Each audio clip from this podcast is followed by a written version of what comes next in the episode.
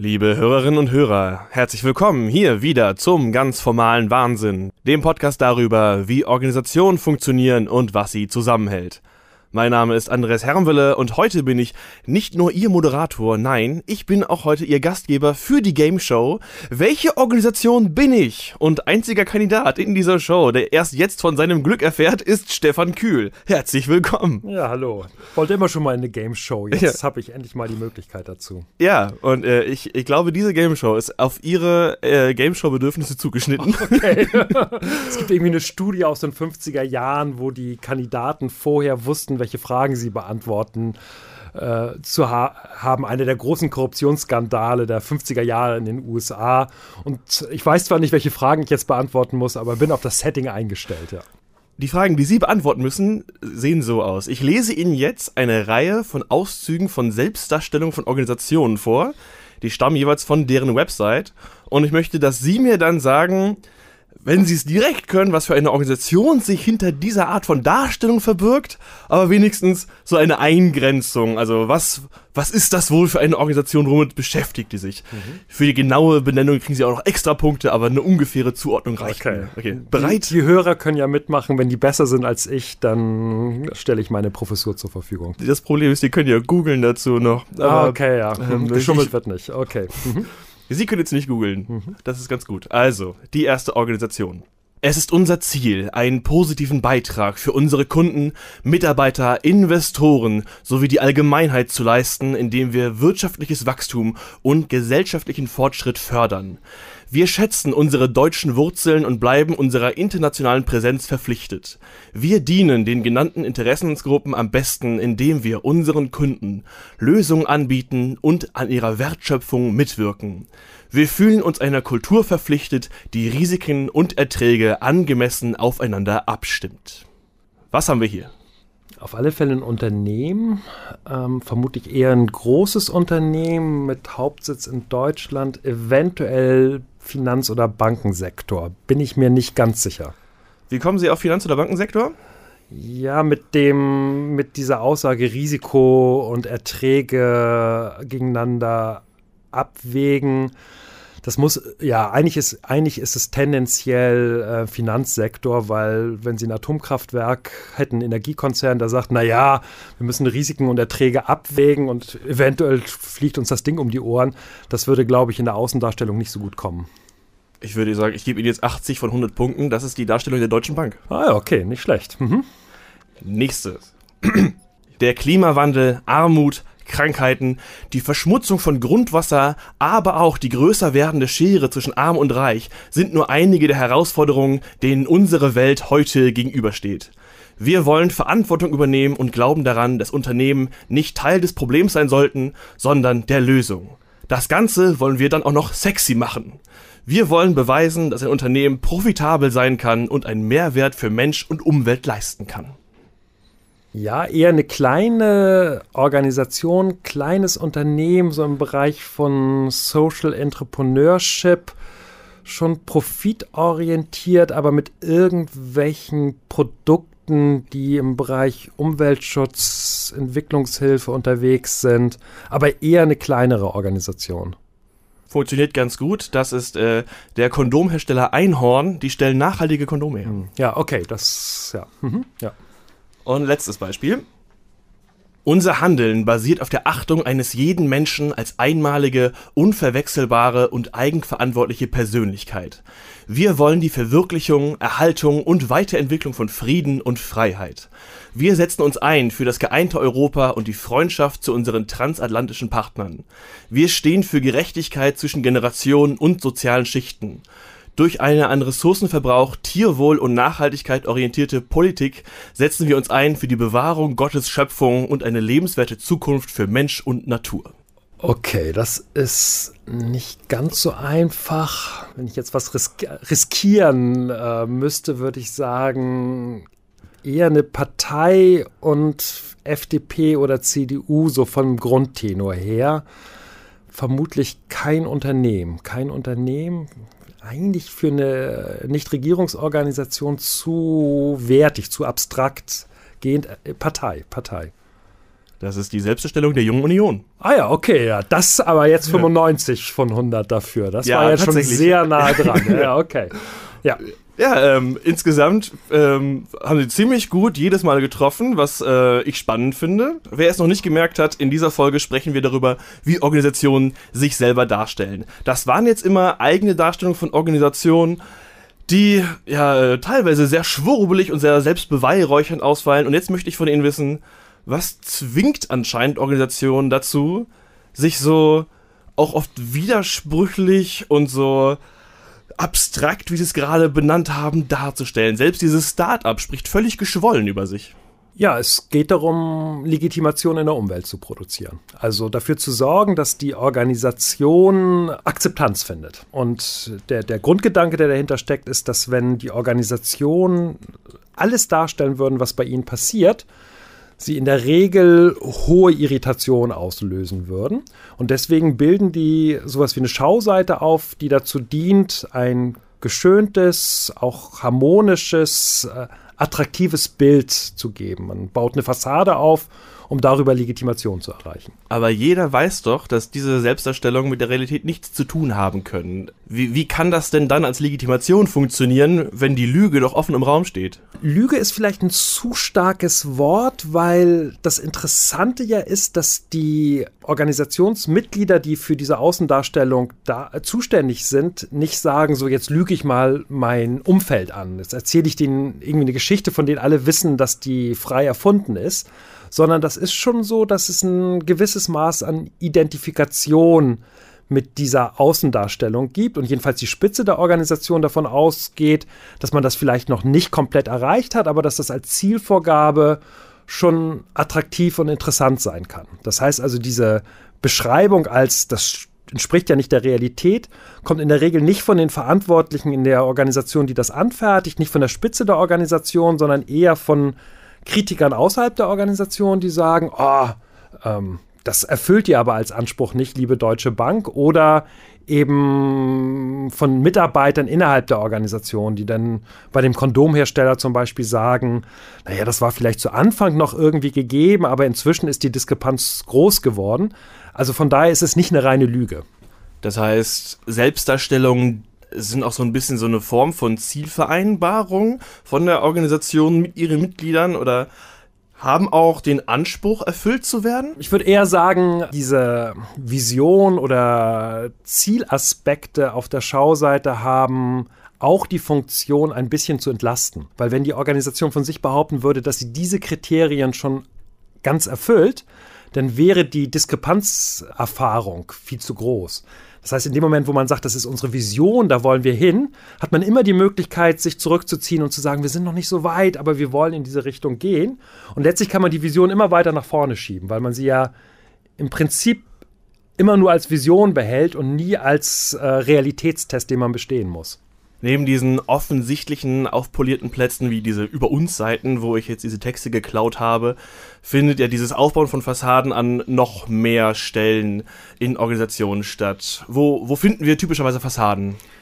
Ich würde sagen, Organisationen haben unterschiedliche Umweltsegmente, die sie bedienen müssen und die sie jeweils mit eigenen äh, Darstellungen bedienen. Das eine ist die Darstellung, die man zum Beispiel Investoren gegenüber gibt. Die unterscheidet sich aber, zum Beispiel jetzt im Fall von, von der Bank, stark von den Außendarstellungen, die man Umweltverbänden gibt, wenn es darum geht, zum Beispiel die, die Nachhaltigkeit von Finanzprodukten zu präsentieren.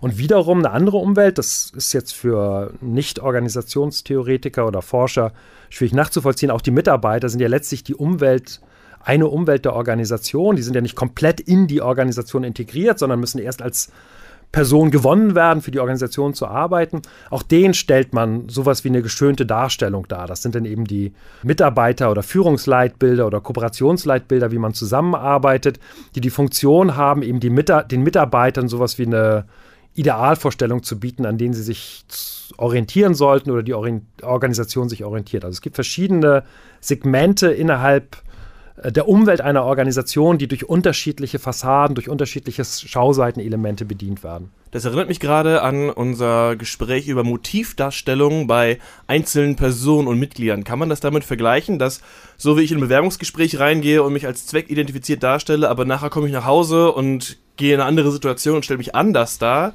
Funktioniert es für Organisationen ähnlich, dass je nachdem, auf wen sie treffen, man sich halt anders gibt? Ja, ist eine gute Beobachtung. Äh, man kann sagen, wenn man aus dem Haus rausgeht, dann stellt man sich vom Spiegel und überlegt, wie wirke ich eigentlich auf andere.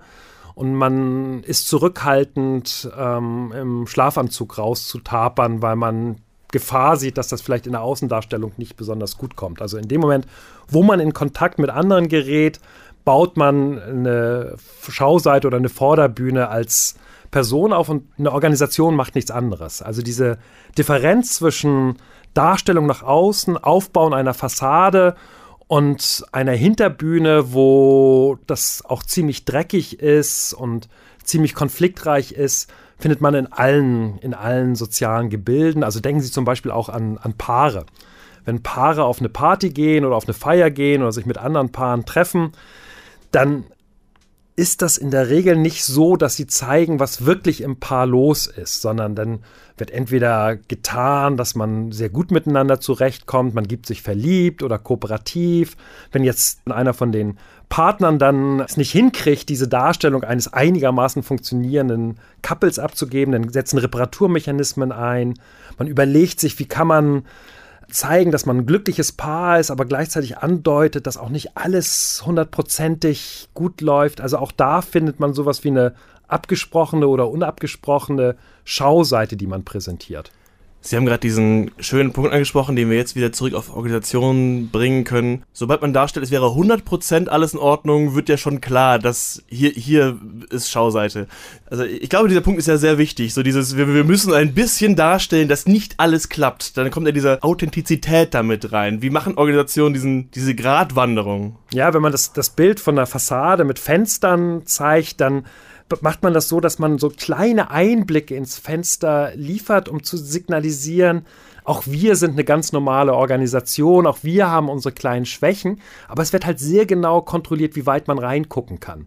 Also es wird dann zwar auch, wir haben auch bei uns gab es Konflikte, als wir gewachsen sind, aber es wird dann darauf geachtet, dass in dieser Darstellung nachher am Ende immer ein Happy End existiert. Also wenn Sie so die klassische Wirtschaftspresse nehmen oder die Managementpresse nehmen, dann sind die Geschichten von den Beratern oder den Managern immer so gebaut, dass sie sagen, ähm, ja, also wir hatten eine tolle Idee, dann gab es einen steinigen Weg, über den wir berichten und nachher am Ende ist das aber alles, wir sind nah am Paradies, aber wissen, dass man da auch wieder rausfallen kann. Das ist also immer die gleiche, der gleiche Aufbau, alles Außendarstellung, also alles reine Schauseite von Organisationen. Man erfährt über diese Darstellung, die dann häufig auch eben nicht anonymisiert sind, nichts über die konkrete Organisation.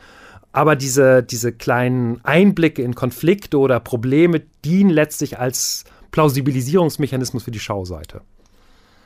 Welcher Teil dessen, Sie haben gerade schon mal angesprochen, man erfährt nichts über das Konkrete in der Organisation, aber man muss ja immer noch andocken. Also wir können ja keine Geschichte über Organisationen erzählen und alles völlig weglassen. Da kommt ja die Frage, was eignet sich denn für die gute Geschichte? Also was kann man reinholen aus einer Organisation, um es nach außen darzustellen? Welchen Teil stellen wir ins Fenster und welchen Teil nicht? Ja, da gibt es so ein Spannungsfeld, weil auf der einen Seite gibt es so bewährte Wertformulierungen, auf die sich alle berufen können. Also wir sind nachhaltig, wir sind kundenorientiert, wir haben eine gewisse Profitabilitätsorientierung, wenn man jetzt an Unternehmen denkt, wir sind mitarbeiterzentriert, wir sind verantwortlicher Teil der Gemeinschaft. Auf die kann man sich berufen. Da kann man ein Leitbild, Copy und Paste einfach von einer anderen Organisation des gleichen Organisationstypuses herunterladen. Teilweise werden Leitbilder ja auch so erstellt. Das Problem ist aber, dass sie sich dann zu ähnlich werden. Und dann fangen Organisationen eben an zu überlegen, wo können wir eine Besonderheit setzen, die von niemandem anderem so bisher verstanden wird. Und dann geben die teilweise richtig viel Geld aus, um das als Geschichte oder als Darstellung auch in die Presse zu drücken. Also denken Sie jetzt zum Beispiel an, an Nestle, also einen großen Lebensmittelkonzern aus der Schweiz, die wie alle anderen Organisationen diese New Work-Rhetorik im Moment mitmachen und sagen, wir sind dabei, eben die, den Mitarbeitern mehr Verantwortung zu geben. Wir bauen Hierarchien ab. Das löst aber keine keine ähm, Originalitätshoffnung äh, mehr aus, weil das sagen alle im Moment. Und dann versucht Nestle halt zu sagen, wir sind sowas wie ein ähm, chefloses Unternehmen oder wir nehmen die Bedeutung des Chefs zurück, versuchen ein eigenes Konzept zu entwickeln, mit dem sie innerhalb eines Mainstream-Diskurses, der extrem homogen und ähnlich ist, so eine kleine Akzentuierung zu machen und zu sagen, da sind wir besonders innovativ oder besonders interessiert, da haben wir einen besonders tollen Begriff. Also zur Schauseite gehört die Bedienung abstrakter Werte und gleichzeitig im Herausstellen einzelner kleiner Besonderheiten. Wenn man bei Nestle bleibt, Erstmal fällt mir auf, ich habe diese Story, die Sie gerade erzählt haben, gar nicht mitbekommen. Vielleicht lese ich zu wenig Wirtschaftsteil, aber Nestle ist für mich ein Fall, wo alles an Außendarstellung daran kippt, dass es ein so riesiger Konzern ist, der eigentlich nur dafür bekannt ist, dass er Wasser privatisiert in Afrika und verschiedene andere, die klassischsten kapitalistischen Mechanismen anwendet. Das ist, woran ich denke, wenn ich Nestle höre. Wenn Realität und Selbstdarstellung so weit auseinander liegen, dass man eigentlich die gesamte Werbekampagne in die Tonne treten kann, weil doch wirklich alle wissen, ihr lügt gerade wirklich. Ich benutze mhm. den Begriff jetzt wieder. Sie haben gesagt, nehmen Sie dieses Wort nicht. Ich nehme dieses Wort. Die ja, lügen doch. Ja, Herr Wille, das, also, also auf der einen Seite kann man sagen, äh, das ist jetzt nicht völlig inadäquat, Ihre Beschreibung von Nestle. Auf der anderen Seite sagt es aber auch was über ihre eigene Blase aus, in der sie leben. Also Nestle jetzt mit der Kritik zu assoziieren, mag inhaltlich nicht völlig falsch sein, aber wird auch nur in bestimmten Zirkeln genauso diskutiert. Und wenn Sie jetzt äh, in klassischen Wirtschaftsbereich von, von Managern und Beratern reingehen, die wissen das auch. Die kennen die ganze Geschichte über Kindernahrung, also diese Babynahrung, die in dritte Weltländer reingepusht worden ist, was für Nestle ein PR-Desaster ersten Ranges gewesen ist. Die kennen die ganze Privatisierungsgeschichte von Wasser. Klar, das ist bekannt, aber gleichzeitig wird dann positiv hervorgehoben, dass Leste versucht, äh, im Bereich Nachhaltigkeit was zu machen, Mitarbeiter anders einzubinden. Das heißt, das ist dann ein, eine andere, sicherlich eine andere Blase, eine andere Blase, die da stattfindet, wo andere Sachen hervorgehoben werden. Und ich finde, äh, Nestle oder andere Organisationen, die, ja, vorsichtig gesagt, über Jahrzehnte hohe Legitimationsprobleme gehabt haben, deswegen interessant, weil man bei ihnen studieren kann, wie die darauf reagieren. Wie die darauf reagieren. Was machen die eigentlich?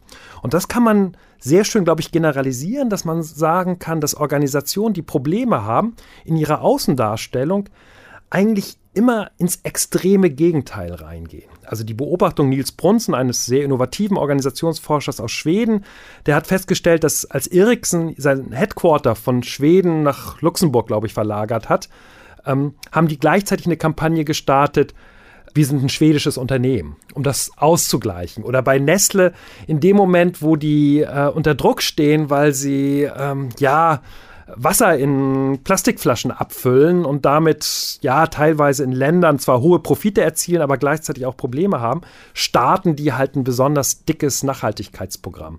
In dem Moment, wo eine Organisation bekannt ist dafür, dass sie extrem hierarchisch gebaut ist, Nestle startet ein neues CEO ein Konzept der ähm, ja, der, der Cheflosigkeit. Also das heißt, wir, wir haben es mit einer Situation zu tun, also Brunzen nennt das umgekehrte Scheinheiligkeit. Also je, je, stärker jemand was auf seiner Schauseite betont, desto sicherer können wir sein, dass die im Kernprozess der Organisation da enorme Schwierigkeiten haben.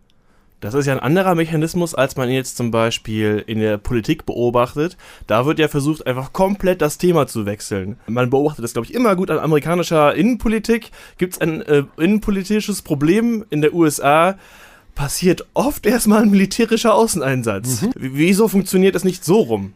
Ja, ähm, ist, eine, ist eine, eine, gute Beobachtung, hatte ich bisher noch gar nicht, aber würde ich zustimmen, zu sagen, dass man in der, in der Politik als regierende Partei die Möglichkeit hat, Aufmerksamkeit auf andere Themen zu lenken. Ich glaube, das funktioniert bei Unternehmen oder auch bei Verwaltungen deswegen nicht so gut, weil es schwierig ist, in so einer Krisensituation neue Akzente zu setzen. Also in dem Moment, wo Volkswagen unter Druck geraten ist wegen dem Abgasskandal, ist das für die schwierig, ähm, eine Kampagne zu starten in Richtung neue Mobilitätskonzepte oder ja, Mitarbeiterzentrierung oder irgendwas in der Richtung, weil alle nur denken, äh, Volkswagen, das ist doch Abgasskandal. Das heißt also, äh, die Unternehmen oder Verwaltung können keine Kriege beginnen. Also die kriegen nicht die Dramatik eines neuen Ereignisses hin, sodass plötzlich alle nicht mehr auf den, den ursprünglichen Skandal gucken. Das Einzige, was sie hoffen können, das wissen wir aus der Forschung zu Massenmedien, ist, dass irgendein Unternehmen einen noch größeren Skandal oder einen aktuelleren Skandal hinlegt und dann das Interesse an dem Skandal des jeweiligen Unternehmens äh, äh, verloren geht. Das ist so, zwei, drei Monate muss man in der Regel durchstehen und dann ist das Thema massenmedial durch, wenn man das gut gemanagt hat als Unternehmen und dann kann man davon ausgehen, dass die Massenmedien auf den nächsten Skandal, auf das nächste problematische Unternehmen gehen. Wie wird diese Skandalisierungsmechanismen, die Sie gerade beschrieben haben, wie werden die eigentlich in Selbstdarstellungen schon eingepreist? Das ist ja, glaube ich, ein neues Phänomen, wenn man darum weiß, wie Massenmedien funktionieren. Dann kann man ja auch schon bei der Selbstdarstellung darauf setzen, wenn es darum geht, das Unternehmen bekannt zu machen, auch erstmal skandalisierend vorzugehen, einfach um sich als Marke zu setzen. Da, da gibt es ja diesen Spruch, ähm, äh, es gibt keine schlechte PR, denn ähm, sobald man bekannt ist, ist man halt bekannt geworden und so kann man sich erstmal als Marke setzen. Es gibt da zum Beispiel, äh, es gibt da einen Smoothie-Hersteller, der zum Beispiel gerade eine deutlich rassistische Kampagne fährt, aber dadurch sehr bekannt geworden ist. Wie bewerten Sie das im Kontext der Selbstdarstellung? Ja, das funktioniert für Kleinstorganisationen, die überhaupt erstmal Aufmerksamkeit produzieren wollen. Also da kann man, da kann man über einen Skandal laufen und versuchen, darüber Aufmerksamkeit zu produzieren. Das ist auch kein völlig ungeeignetes Instrument. Für etablierte Großorganisationen ist es nicht zu empfehlen. Also stellen Sie sich die Bundeswehr vor, wenn die jetzt anfangen würde zu sagen, wir bringen uns des, äh, dadurch in die Presse, dass wir einen Skandal nacheinander produzieren, um zum Beispiel Personalrekrutierung dazu zu ermöglichen, wird das nicht funktionieren. Wenn die Deutsche Bank, die jetzt schon auch eine ganze Reihe von Skandalen sehr beeindruckend hingelegt hat, sagt, ach, das ist jetzt eine super Kampagne, um uns äh, als Marke weiter sichtbar zu machen, dann würde man sagen, okay, damit erreicht ihr irgendwann 99,9% Markenkenntnis, aber gleichzeitig würden die meisten Kunden dann irgendwann sagen, äh, wir wissen eigentlich nicht genau, ob das noch ein etabliertes deutsches Unternehmen ist oder vielleicht doch eher eine kriminelle Organisation. Vielleicht sollten wir unser Konto doch irgendwo abziehen. Das heißt, für Kleinstorganisationen interessante Strategie, für Großorganisationen nicht unbedingt zu empfehlen. Merken wir uns also, wie unsere Fassade braucht Ehrwürdigkeit, je größer wir werden. Wie Fassaden eingesetzt werden, um Konflikte und Probleme in Organisationen zu kaschieren oder mit ihnen umzugehen, aber auch durch dieses Kaschieren wieder selbst Probleme verursacht werden. Darüber sprechen wir in der nächsten Folge. Danke an meinen Gameshow-Kandidaten Stefan Kühl. Ich bedanke mich auch, bin froh, dass ich es einigermaßen bestanden habe. Ja, ich glaube, 280 von 300 möglichen Punkten gebe ich Ihnen. Das war schon sehr ordentlich. Okay, da haben Sie jetzt, glaube ich, nicht ganz richtig gerechnet, aber egal. trotzdem, ich bin einigermaßen froh, dass ich es bestanden habe. Mein Name ist Andreas Herrenwille, wir hören uns wieder. Tschüss, bis dann.